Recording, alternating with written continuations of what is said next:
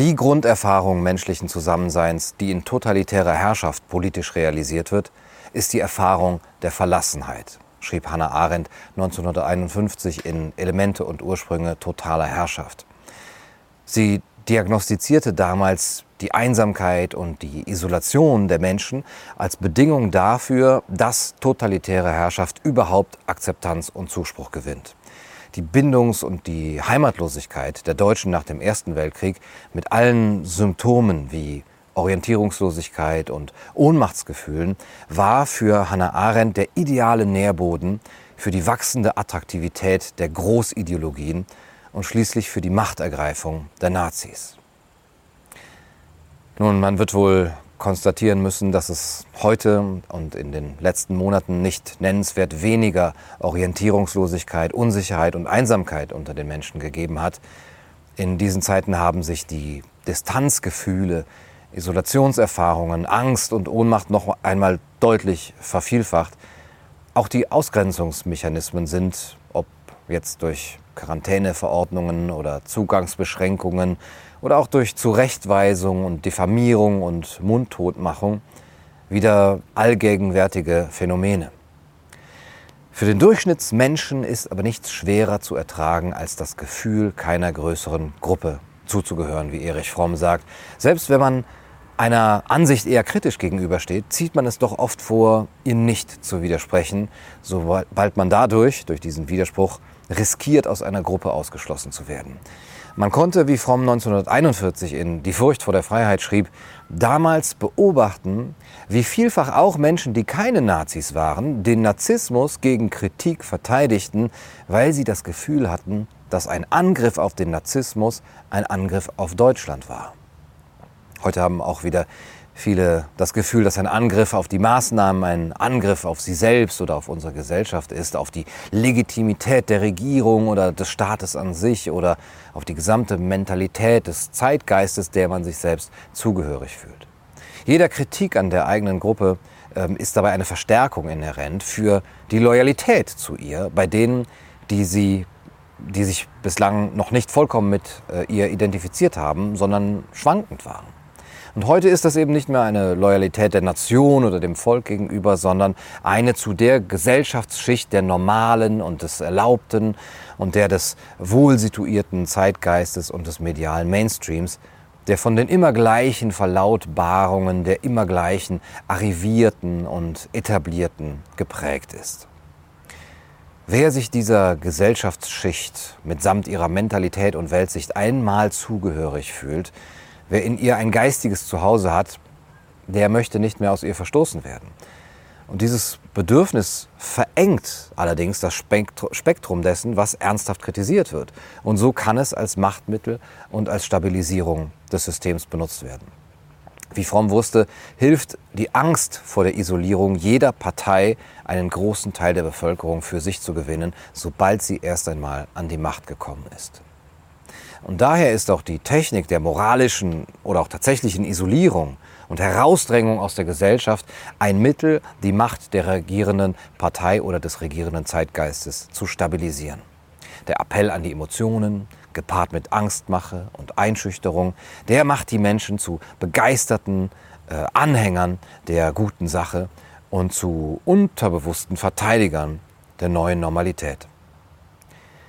Diese Ideologie die wir jetzt gerade sehen, ist noch keine fest umrissene, auch wenn ihre Ziele und Pläne vielleicht feststehen mögen. Aber die neue Normalität, die von Journalisten wie Intellektuellen nicht nur gepriesen, sondern als alternativlos und unhinterfragbar bezeichnet wurde, die hat weder ein Manifest noch Symbole, weder Lieder noch Insignien noch einen identifizierbaren Führer. Ja, es gibt nicht mal eine einzelne Partei, die sich ihr verschrieben hätte. Man kann die neue Normalität nicht wählen was im Umkehrschluss behauptet, dass man sie auch nicht abwählen kann. Die neue Normalität als Ideologie ist formlos. Es ist eine ortlose Ideologie, eine Ideologie ohne Idee sozusagen. Sie kommt ohne weltanschauliche Forderungen an ihre Anhänger aus, was sie zu einer idealen Ideologie für eine Zeit macht, in der die Menschen eben vor allem eines wollen, in ihrem hedonistischen Konsumismus nicht gestört werden. Und diese Ideologie ist, und das macht sie so gefährlich, aufgrund ihrer Gesichtslosigkeit und Ungreifbarkeit so unsichtbar und so schwer nachweisbar wie ein Virus zum Beispiel. Und selbst ein intellektuelles Testverfahren kann in den Infektionsträgern oft nur noch verräterische Hüllen der Ideologie vorfinden. Die Tatsache, dass sich quasi um eine Ideologie, ideologiefreie Ideologie handelt, die sich also weder die Rhetorik des Klassenkampfes noch die des rassistischen Biologismus und Sozialdarwinismus zu eigen macht. Diese Tatsache ist der Grund dafür, warum weder Rechte noch Linke sich ihr als Gegner so extrem entgegenstellen. Ihr Immunsystem ist auf einen anderen Feind eingestellt, ja, wahlweise auf den mit roten Fahnen, den Weltkommunismus oder eben auf den kulturreaktionären Faschismus. Diese neue Normalität ist eine Ideologie, die noch dazu ohne Führer und Personenkult auskommt und die ihre Gestalt gewechselt hat und in unserer Gesellschaft daher einen Organismus ohne nennenswerte Abwehrkräfte vorfindet. Anders als die Großideologien des 20. Jahrhunderts besitzt die Ideologie der Normalität, der neuen Normalität, noch kein bestimmendes Prinzip, das den Gläubigen erlaubt, die Komplexität der Welt in radikaler Einfachheit zu verstehen und ihnen so Entlastung anbieten würde. Nicht der Klassenkampf, nicht der Sozialdarwinismus treibt die Geschichte voran. Es gibt überhaupt gar kein ideologisches Angebot für den einfachen Bürger. Die Entlastung aber geschieht allein über die Mechanismen der Zugehörigkeit zu den Guten und Solidarischen und über den Glauben an die Wissenschaft und den Zeitgeist.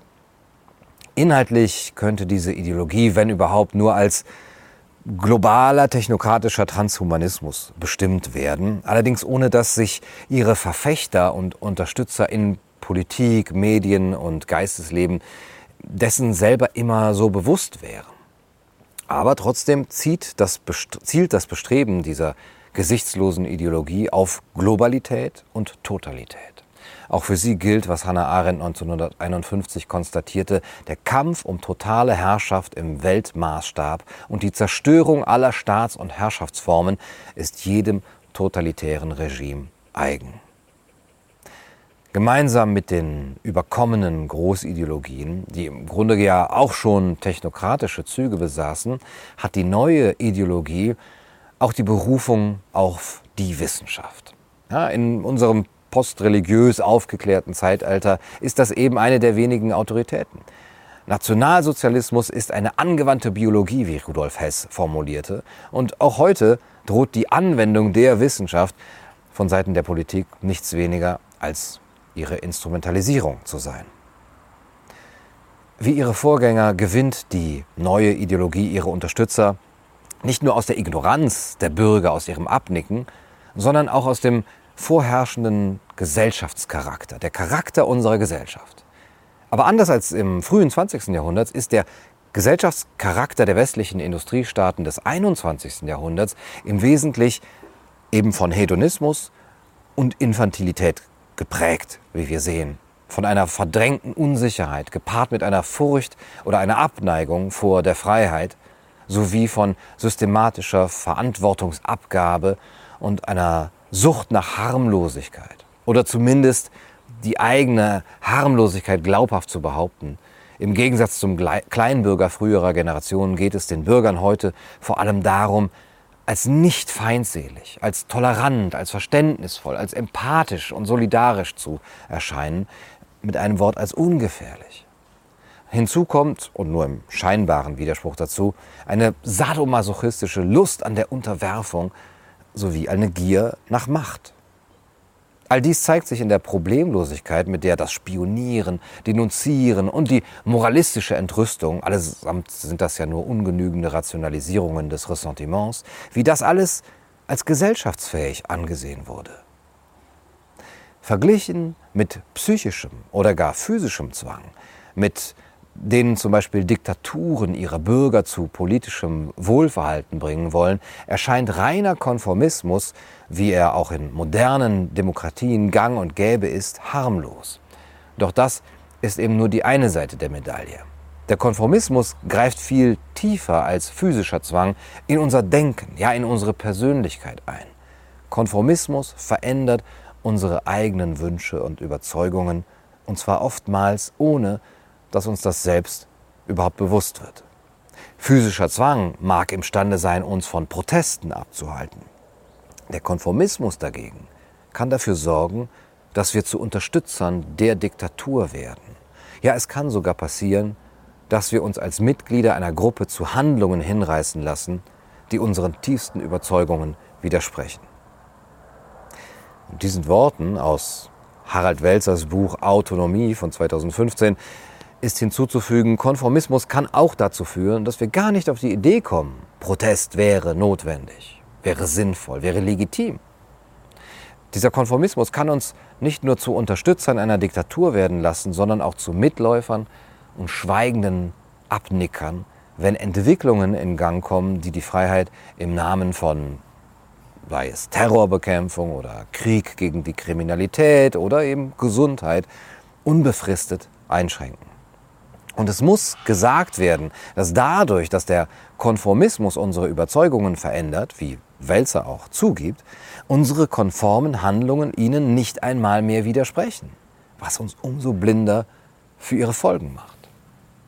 Es gibt gegenwärtig Entwicklungen, schreibt eben Harald Welzer, über diese Folgen in Gestalt von Überwachungstechnologie, Big Data, Transparenzidealen, Shitstorms und Skandalisierungen, die unseren Vorstellungen von einem selbstbestimmten Leben in einer freien Gesellschaft ja, widersprechen.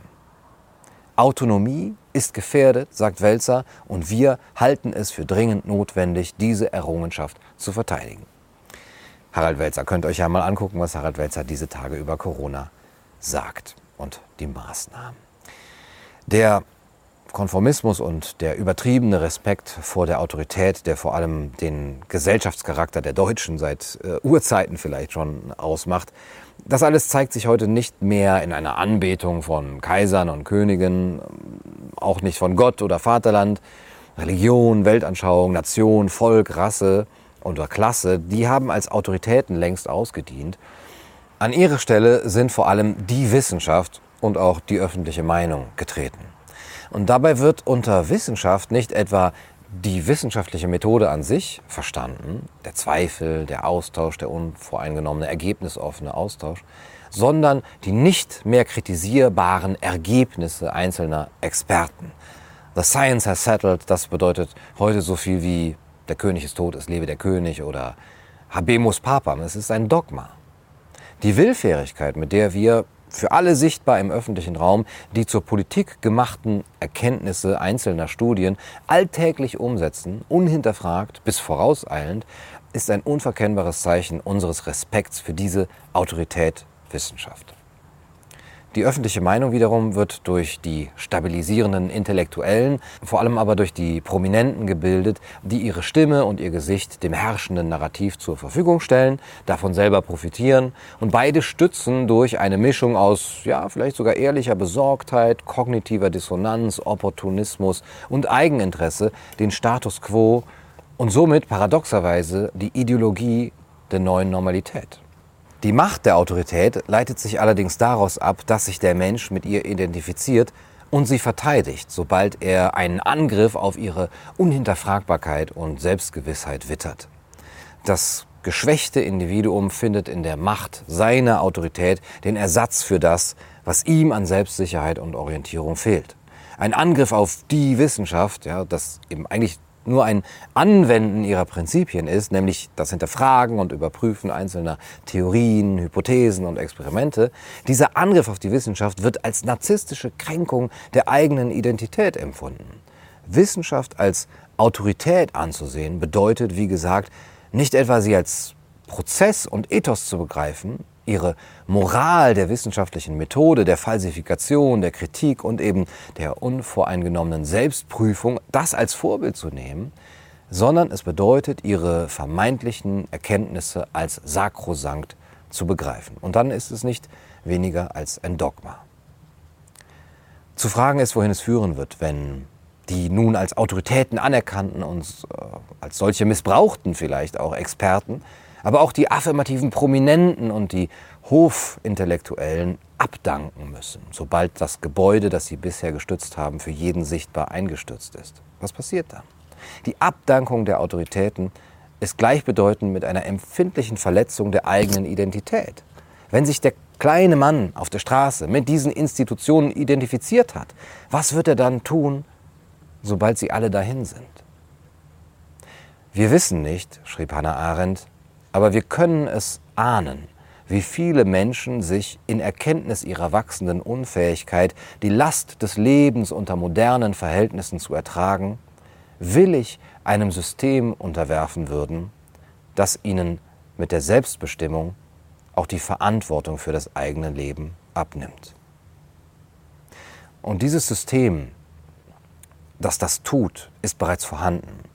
Und auch wenn es keine Lieder und Fahnen und nicht einmal eine einzelne Partei hat, weil alle Parteien es nolens volens mittragen, so hat es doch einen Namen und ein Ziel. Es ist der große Umbau der Gesellschaft hin zu einer zentralistischen, planwirtschaftlichen Weltordnung, in der die Akzeptanz der Menschen den neuen Verboten und Pflichten und Maßnahmen gegenüber die Anwendung maximaler technokratischer Macht legitimieren wird. Aber wir sind dann längst nicht mehr hier. Gute Nacht und viel Glück. Nur du sollst der Kaiser meines Herzens